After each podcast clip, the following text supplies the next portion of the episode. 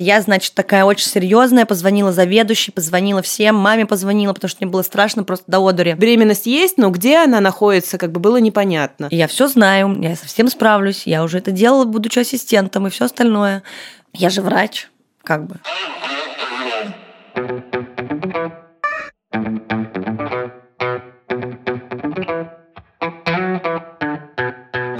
Привет, это подкаст «Раздвиньте ноги», и с вами я, ваша ведущая, меня зовут Оля Крумкач, я врач-акушер-гинеколог, и, в общем-то, веду этот подкаст.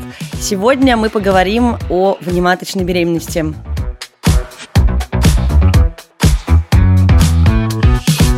Внематочная беременность э, занимает достаточно большой пласт практики акушера-гинеколога, один из самых, наверное, неприятных на самом деле, потому что диагностируется она немножко затруднением, женщины несколько не информированы на эту тему, и у нас еще есть особенности здравоохранения, при которых, в общем, у нас достаточно мало вариантов лечения этой патологии.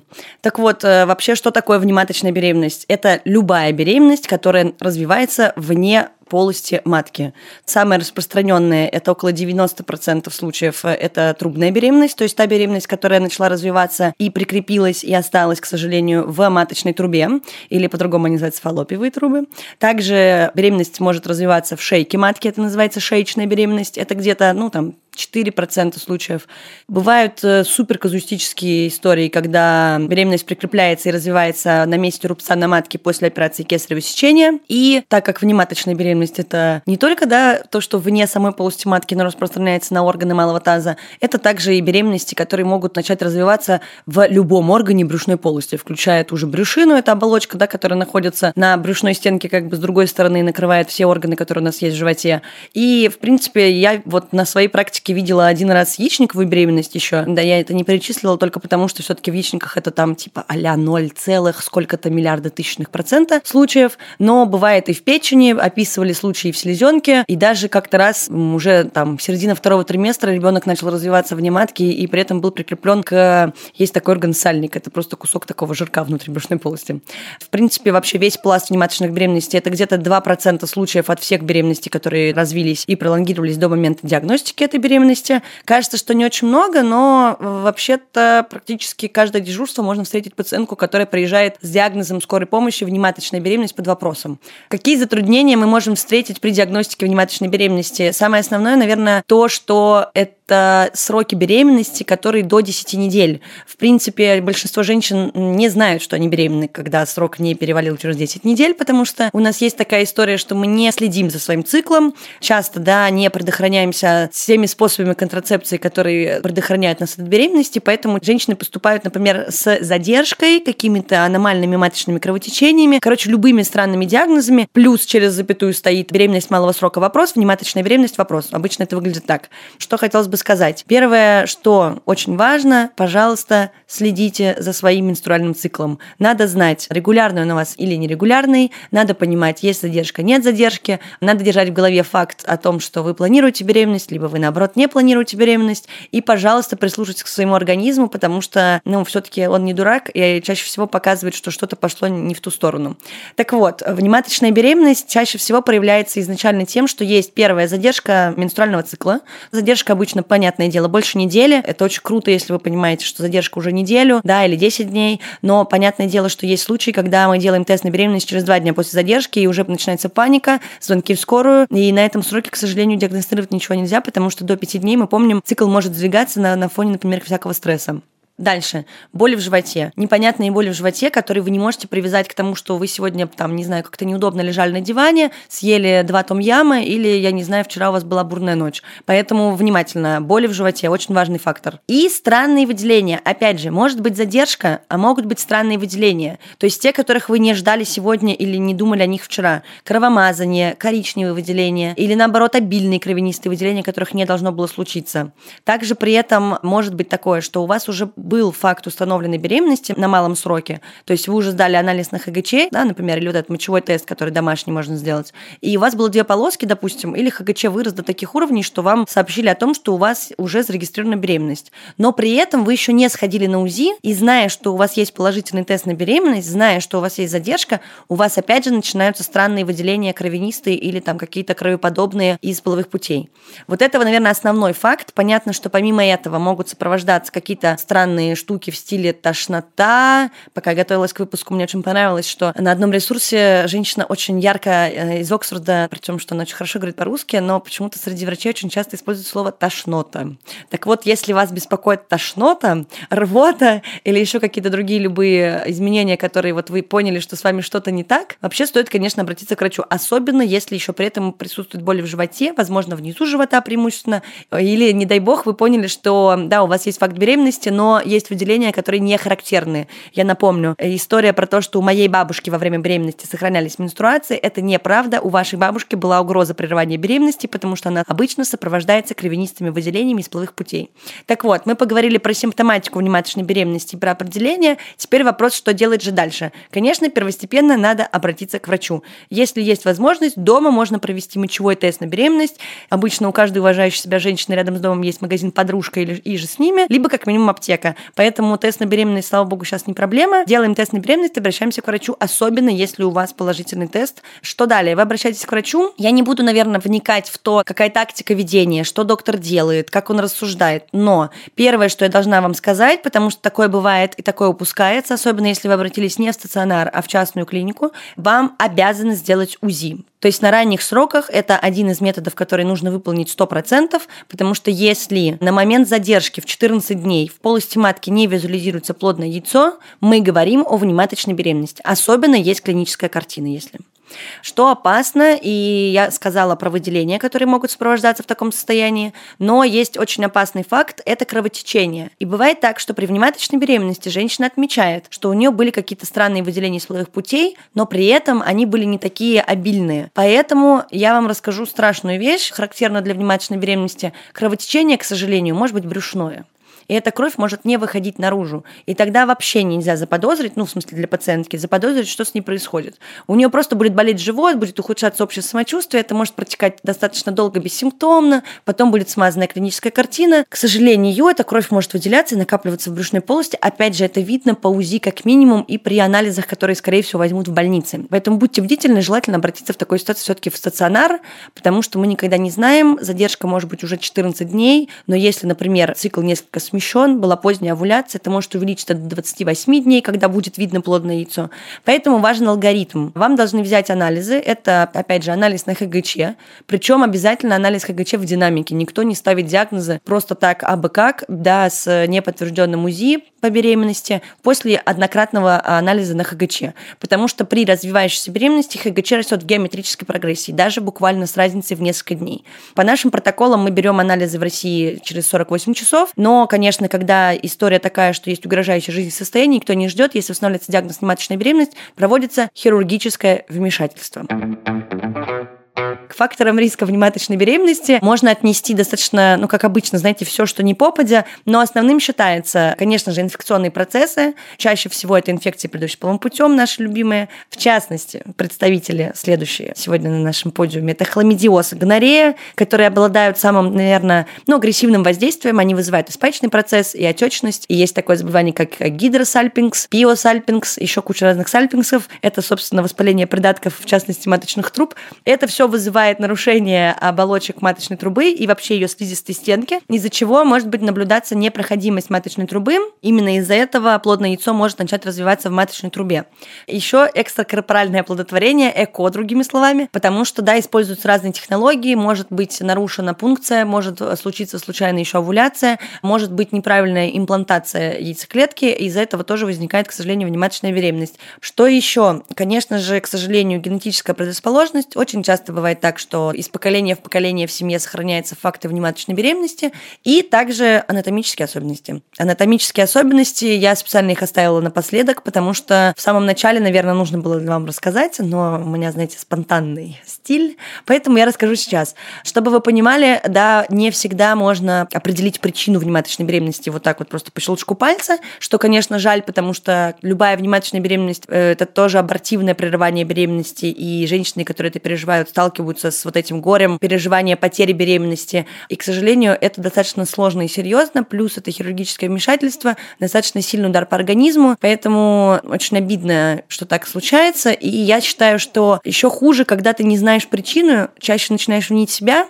Поэтому я думаю, что очень важно обсудить, как вообще происходит оплодотворение, потому что это же не так, что яйцеклетка вышла из яичника и сразу такая хоп, в полости матки сидим и развиваемся. Нет, маточная труба, она соединяет угол матки вместе с яичником. И то, меня это до сих пор ввергает в некоторый шок, но вы знаете, маточная труба, она не припаяна к яичнику. То есть они как бы висят такие около друг друга, потому что яичник подвешен в брюшной полости.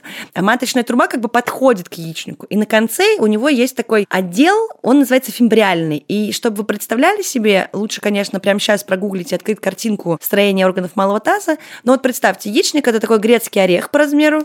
От него отходит фимбриальный отдел маточной трубы, дальше идет само тело маточной трубы, и оно заканчивается в углу матки. Так вот, фимбриальный отдел маточной трубы – это такая своеобразная актиния. То есть на конце трубочки из слизистой ткани такие ручки маленькие с пальчиками, которые обволакивают яичник. И они так, знаете, ну, в брюшная полость, там же не сахара, не сухость, там есть какая-то жидкость, плюс слизистая оболочка везде. И, в общем, вот эти вот фимбрии, они вот так вот плавно плавают вокруг яичника. Так вот, яйцеклетка после овуляции, она как будто бы вылупляется из яичника, и актинии вот эти вот на фимбриальном конце маточной трубы, да, они ее, как реснички, плавно перебирают, как улиточки такие маленькие. И дальше яйцеклетка попадает в полость маточной трубы. Внутри маточной трубы также ресничатые эпителий. Мне всегда нравилось это название. Это такие маленькие-маленькие кучу ворсиночек. Яйцеклетка, как по траволатору, туда дальше расползается. То есть так по чуть-чуть, по чуть-чуть. Так вот, оплодотворение может произойти и в полости матки, и в маточной трубе. Факт только в том, что пока еще только клетка начала делиться после оплодотворения,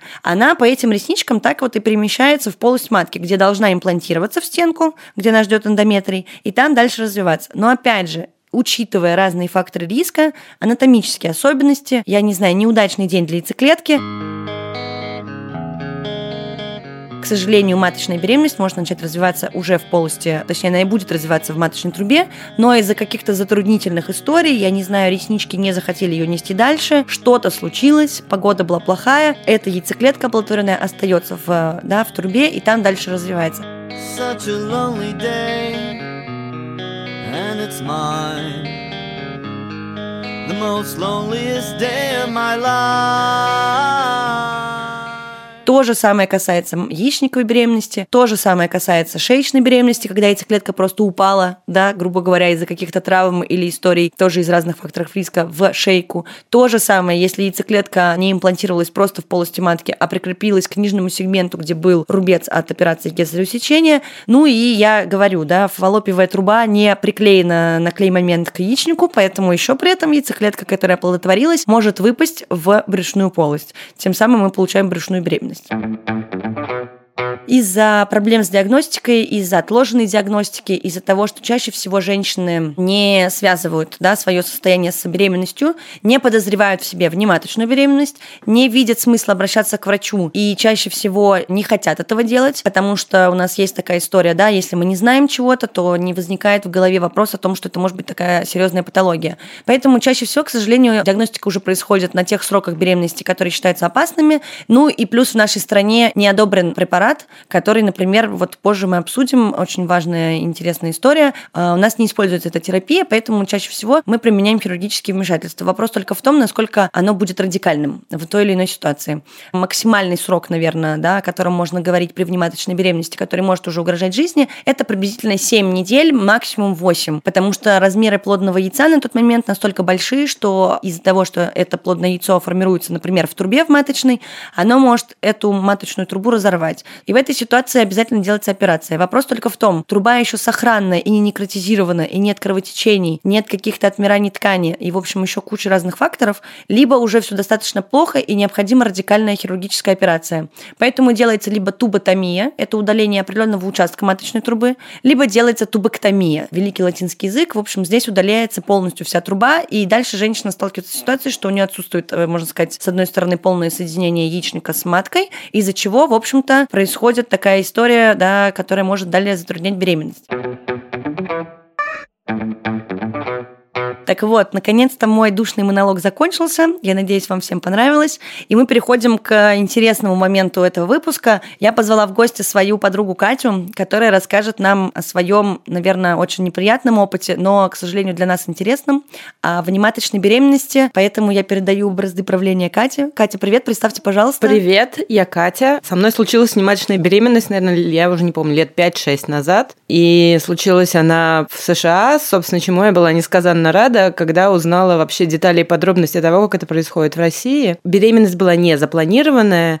Я думаю, что я узнала о ней, наверное, где-то через неделю после задержки менструального цикла. И я не знаю, почему на тот момент мне сразу первое, что мне пришло в голову, что обязательно что-то пойдет не так. Собственно, буквально через пару дней после того, как я сделала тест, у меня начал довольно сильно болеть живот. И сначала эта боль была достаточно умеренная, и я, по-моему, даже целый день с ней проходила, но поскольку она была какая-то странная, локализованная, то есть она была не похожа на боль при месячных и на какие-то другие спазмы или на желудок, было ощущение, что как будто тебя кто-то держит за что-то.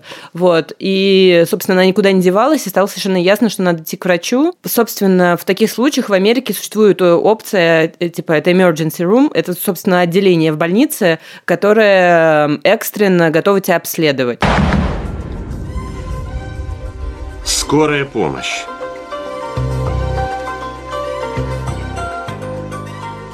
Ты туда приходишь, и тебя просят оценить твое состояние от 1 э, балла до 10, в том смысле, насколько тебе больно.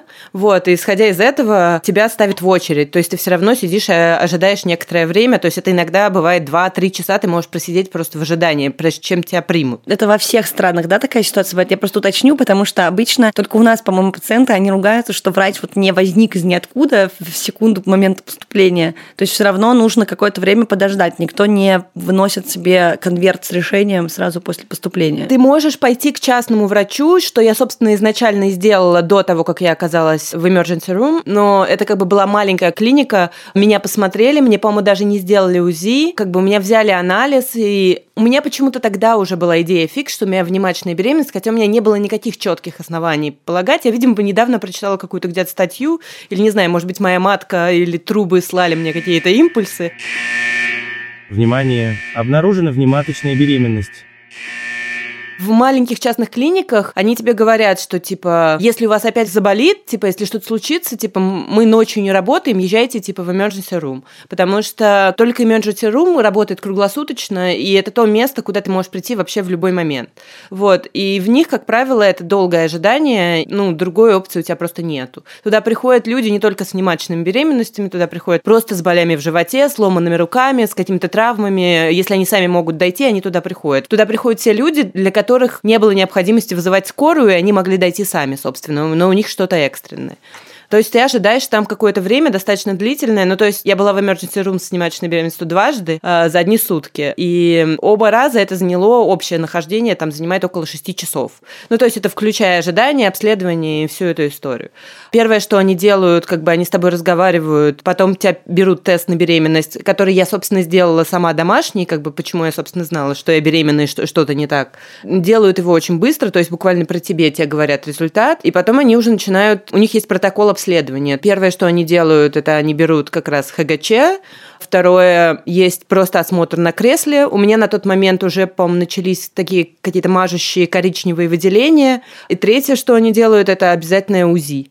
И нужно сказать, что там в этом смысле, конечно, очень классно, потому что у меня была команда из трех врачей, которые меня как бы менеджерили, и, то есть... Э... Не, у нас тоже внимательная беременность не касается дежурного доктора, это всегда как бы хирургическая патология, ответственный хирург, ответственный гинеколог, то есть это всегда так. Я просто не уточняла именно алгоритм, но, конечно, и осмотр на кресле, и решение такого вопроса, потому что это должен быть консилиум небольшой. Ну да. Потому что это достаточно сложно диагностируемое заболевание. Мне кажется, в этом смысле, в плане плане обследования протокол в Америке, он похож на то, что происходит в России. То, что мне сказали по результатам первого обследования, то есть на УЗИ ничего не обнаружили. В матке не обнаружили беременности, правильно да, понимаю? Да, они не обнаружили вообще просто эмбриона, не видно было угу. нигде. Вот, угу. то есть там э, было видно желтое тело, да. то есть видно было, что у меня беременность. Произошла овуляция, да, да, да, что беременность есть, но где она находится, как бы было непонятно. И то, что мне сказали, что варианта, в общем, два. Либо это внематочная беременность, либо, возможно, это как бы на начала выкидыша. Крайне маловероятный вариант был в том, что, может быть, это пройдет, и как бы иногда непонятно, и э, как бы оно саморазрешается, и как бы в итоге у тебя оказывается, что все в порядке, и просто вот как бы спазмы или, ну, не знаю. Да, именно поэтому, когда диагноз не устанавливается, да, когда это критическая ситуация, мы перебираем и анализ, и переделываем УЗИ, потому что, правда, это смыто может быть, но, конечно, да, никто никуда не бежит, если нет активного кровотечения и угрозы жизни. Нужно сказать, на самом деле, важный момент, в чем мне, наверное, повезло и не повезло одновременно, у меня были очень сильные боли. То есть на тот момент, когда я оказалась в emergency room, боли по шкале там от 1 до 10, они были как минимум 7-8, и, собственно, они еще из-за того, что ты беременная, и они как бы не дают тебе очень сильные обезболивающие, они не mm-hmm. имеют права, потому что существует маленькая вероятность, что все пойдет по плану, и в итоге ты сможешь выносить ребенка, и они боятся навредить плоду, поэтому тебе не дают ничего крепче талинола. Я не знаю, это не ибупрофен, я, честно говоря, не знаю, какой там состав. Да-да-да, по-моему, это ибупрофен, но это не только потому, что обезболивающие же все равно применяются, да, не все препараты беременным запрещены, я это говорю всегда и везде, пожалуйста, беременность – это не заболевание, препараты есть, которые применяются, но тут важно другое. Это, кстати, очень интересный факт, пожалуйста, это не только касается внематочной беременности. Если вы столкнулись с любой непонятной ситуацией, с болями в животе, особенно если вы женщина, очень важно в этой ситуации не принимать обезболивающих, потому что если вы будете обращаться к врачу, приедет врач, спросит, болит, а у вас уже ничего не болит. И это будет препятствовать постановке диагноза и правильному вашему ведению. Я в свое время, вызывая скорую на аппендицит, а потом у меня был гангренозный аппендицит с огромной интоксикацией, практически с перитонитом, я нажралась инурофена, ножпы, парацетамола, потому что я могу, так сказать, это позволить. Не то чтобы все это было нужно в поездке, но раз уж начал коллекционировать наркоту, то иди в своем увлечении до конца. Когда я вызвала врача, мне было как бы полегче, но не совсем кайфово. Но уже при этом была смазана клиническая картина, и мы еще потом часа два решали, идти мне в операционную или нет, но это отдельная история, потому что я еще боялась, конечно, туда идти, но обезболивающее нельзя принимать, чтобы не смазать клиническую картину, потому что это может, да, помешать дальнейшей тактике ведения. Но и, конечно, да, лишние препараты беременным тоже стараются не давать. Ну да, но в моем случае смазать клиническую картину было фактически невозможно, потому что Теленол, ну и вообще все слабые стандартные более утоляющие, которые ты принимаешь от головы или при месячных, они не помогали вообще совершенно. И они не были постоянные, то есть иногда они приходили на, там, не знаю, на час, на два, а потом они уходили. И, собственно, после моего первого визита в скорую помощь американской больницы, они меня отправили домой, потому что, да, они взяли ХГЧ, э, но там, как и в России, положено, чтобы прошло двое суток, 48 часов, прежде чем они смогут сделать повторный анализ и увидеть уровень этого гормона. И уже это, в общем, мне кажется, в Америке это основной показатель. Ну, в общем, да, меня отправили с Талинолом домой. У меня на тот момент немного боль утихла, и я думала, что, может быть, ничего, но боль вернулась буквально там, типа, через 3-4 часа. На тот момент это было 12 часов ночи, и она была такая ужасная, что, как бы, ну, ты не можешь не найти ни, никакое положение, в котором тебе не больно. И на самом деле она была иногда похоже даже на схватки. То есть это такие сильные mm-hmm. спазмы. В общем, что мы поехали опять в emergency room, и, собственно, ничего нового не произошло. Они сделали по протоколу опять все то же самое, кроме того, что они больше не брали ХГЧ, потому что как бы в этом не было смысла. Как бы так и ничего не нашли, но на этот раз, поскольку они поняли, что раз мы вернулись так быстро, и раз мне настолько больно и настолько плохо, мне дали оксикодон. Это синтетический морфин, э, да. да. И, собственно, это единственное, что как бы меня спасло последующие два дня, пока я ожидала повторного анализа на, на ХГЧ. На ХГЧ. Да. Угу. Ну и, собственно, да, через два дня по ХГЧ стало ясно, что это все-таки э, внематочная беременность. Но важный момент тот, что у меня был еще достаточно ранний срок, и я так понимаю, что в Америке есть протокол, у них есть определенное число ХГЧ, до которого как бы возможно консервативное лечение. И там назначается день, Тебе выделяют палату, приходит медсестра, и тебе делают укол препарата под названием метатрексат. Это как доза микрохимии терапии. И, эм, то есть у них все это очень строго, он хранится в специальном отделении госпиталя, то есть ты его просто так достать не можешь. И после укола тебя еще наблюдают э, в течение часа-полутора и отпускают. И, собственно, тело, я так понимаю, начинает это постепенно все выводить, и потом они тебя мониторят на протяжении, по-моему, двух или трех недель, и ты приходишь и сдаешь э, раз в несколько дней анализ на эм, ХГЧ, потому потому что им нужно понять, что все прошло нормально, и беременность не продолжает развиваться, и они смотрят э, за тем, как ХГЧ снижается. Конечно, меня поразило в Америке еще то, что это огромный госпиталь на много тысяч человек, и э, мне звонили домой каждый раз, напоминая о том, что у меня анализ. Э, Мое имя лежало на ресепшене как бы с какими-то пометками и указаниями, и они очень внимательно следят за подобными случаями, потому что очень высок риск смерти, я так понимаю, да. если вовремя не предпринять э, нужные меры. Вот. В моем случае у меня такая хэппи-энд с внематочной беременностью, потому что метатрексат сработал, мне не удалили трубу, да, у меня не было хирургического вмешательства, я в целом осталась способна, наверное, родить ребенка в плане репродуктивной системы, в смысле, у меня все осталось на своих местах.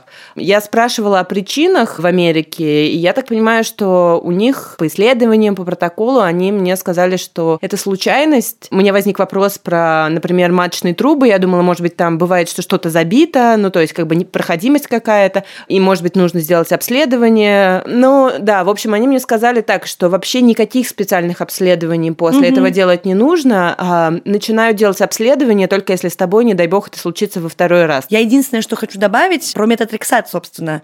Вообще препарат противоопухолевый, такой, да, аутоиммунного действия, типа Royal Obstetrician Gynecologist и тролливали, вся эта ассоциация классных акушеров-гинекологов признает, да, использование метатрексата в комбинации с фолиевой кислотой. Но в России по инструкции, в принципе, не предусмотрено использование, к сожалению, метатрексата.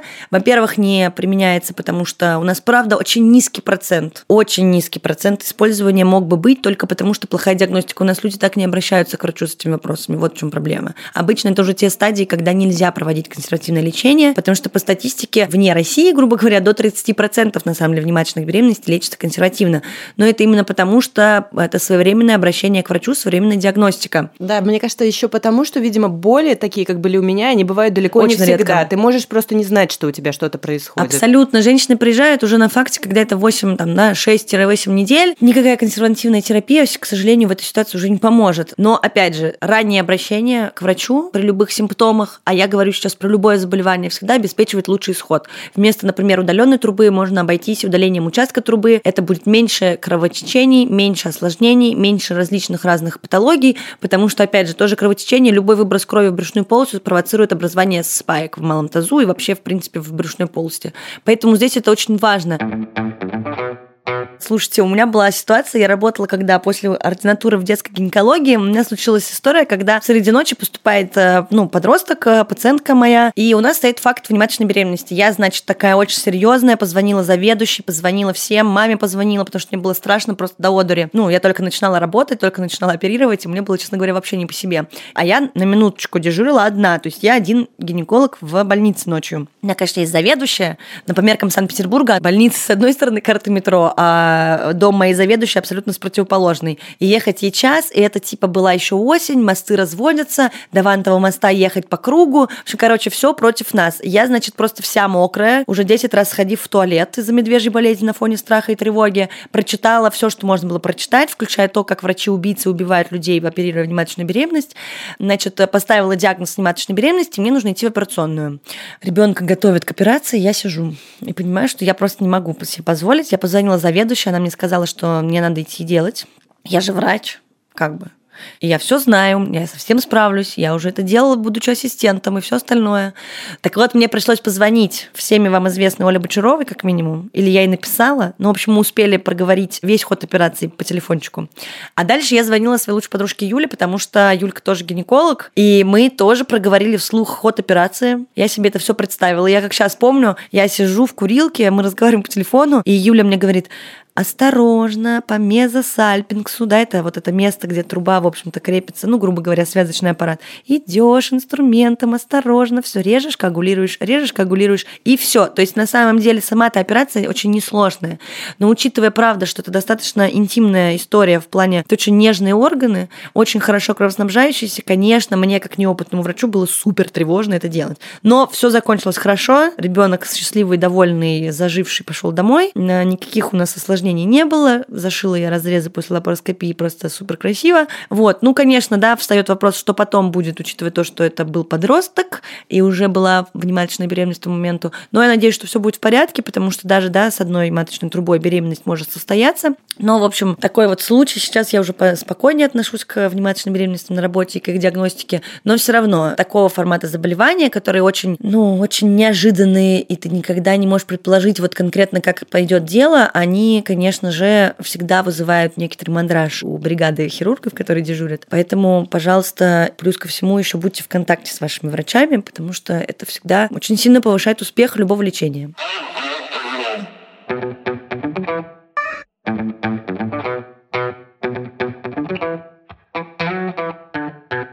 Пожалуйста, заботьтесь о себе, любите себя и будьте внимательны к своему организму, следите за вашим менструальным циклом, вовремя обращайтесь к врачу, даже если у вас есть какие-либо вопросы. И на этом, я думаю, все. Пожалуйста, слушайте подкаст «Развейте ноги» на тех платформах, где вы обычно слушаете подкасты. Подписывайтесь, ставьте лайки, присылайте свои вопросы, истории, предложения. С вами была я, врач-акушер-гинеколог Ольга Комкач. Помогала мне с выпуском звукорежиссер Лера Кусто. И в гостях у меня была Катя, моя любимая подруга, которая нам поведала свою историю. Надеюсь, Надеюсь, этот выпуск вам понравится и, возможно, будет полезным. Все, давайте, пока.